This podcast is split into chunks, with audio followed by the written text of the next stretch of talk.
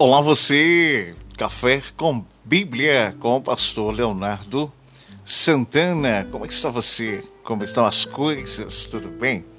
Nós estamos aí nos nossos episódios falando sobre vida espiritual.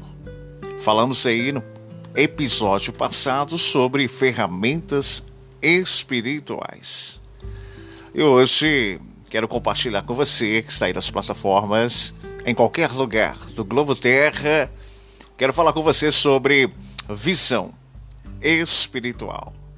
Trabalhando no subtema de discernimento, como é que você tem enxergado as coisas? Como você tem visto, percebido aquilo que lhe circunda? Conta para mim aí. Como que estão as coisas? Compartilhar um texto de João capítulo 9, do verso 1 ao 12 Interessante como seria bom, seria muito bom, se pudéssemos ver coisas invisíveis, não é verdade? Oxalá que o Deus de Abraão, nosso Deus, ele possa abrir as visões espirituais. Desde um vírus, uma bactéria que seriam perceptíveis aos nossos olhares, estaríamos protegidos. Você concorda? Contudo, Deus nos criou com limitações para que tenhamos cuidados em tudo, dependendo dele como criador de todas as coisas. Jesus ele tinha visão espiritual de tudo ao seu redor e percebia desde o menor gesto. Um cego foi curado por Jesus porque acreditou mas os fariseus não conseguiam enxergar por causa da sua incredulidade. Está aí no capítulo 9, do verso 36 a 41. Talvez a pergunta neste dia é esta, Pastor Leonardo Santana, como ter visão espiritual? Como adquirir, conquistar? Então vamos aprender alguns exemplos. No meu ponto de vista, primeiro é não julgar como aí no verso de número 2 do capítulo 9.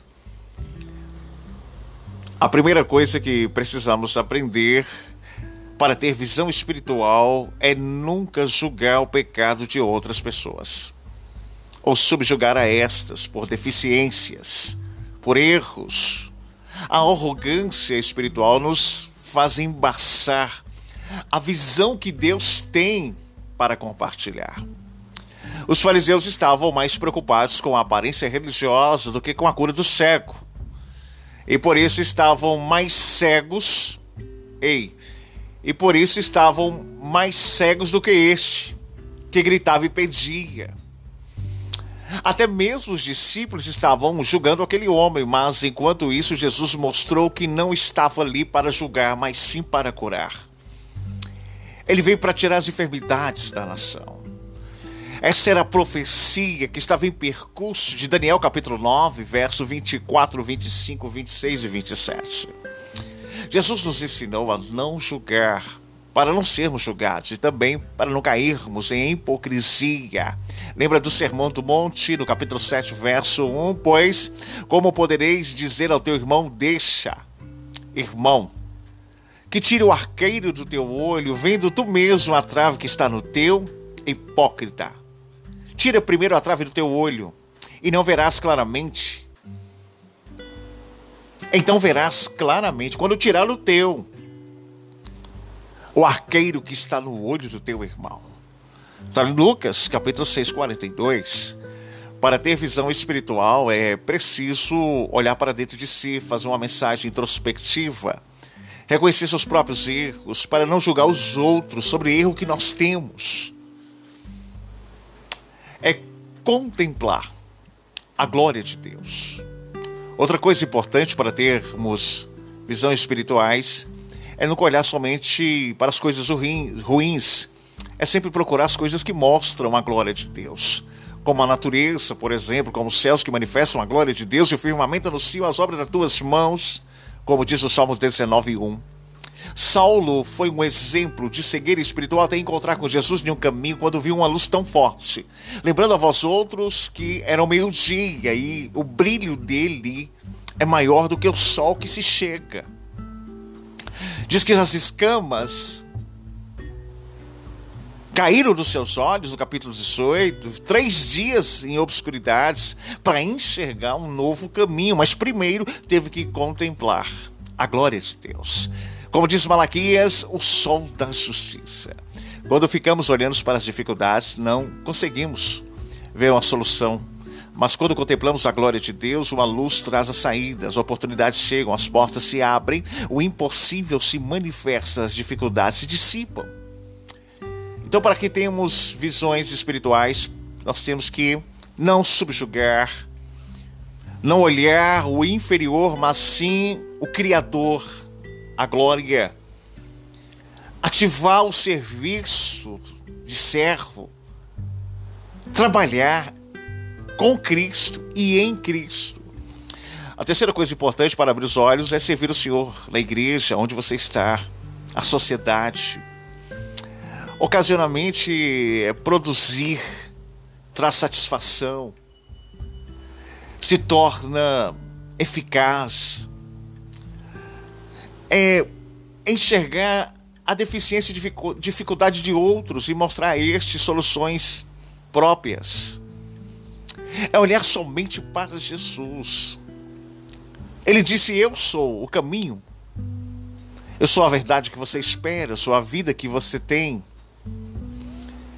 É deixar que a luz que é Cristo brilhe. Olha o verso 5. Além de não julgar, contemplar a glória de Deus ou trabalhar, também é preciso olhar somente para a luz que é Cristo. O mundo é cheio de trevas e nos deixa confusos, nos tira o foco, o objetivo, não traz resultados, mas quando você começa a chamar a atenção do Cristo que se chega, no caminho que você tem, sobre a verdade que você espera, sobre a vida que você almeja, a luz brilha. A primeira coisa é olhar para Jesus. Quando aquele homem abriu os olhos, a primeira coisa que ele viu foi o Cristo. É deixar ele te tocar. É deixar ser tocado por ele. Para que o milagre aconteça. É obedecer, como diz o verso 7. Você tem esses parâmetros.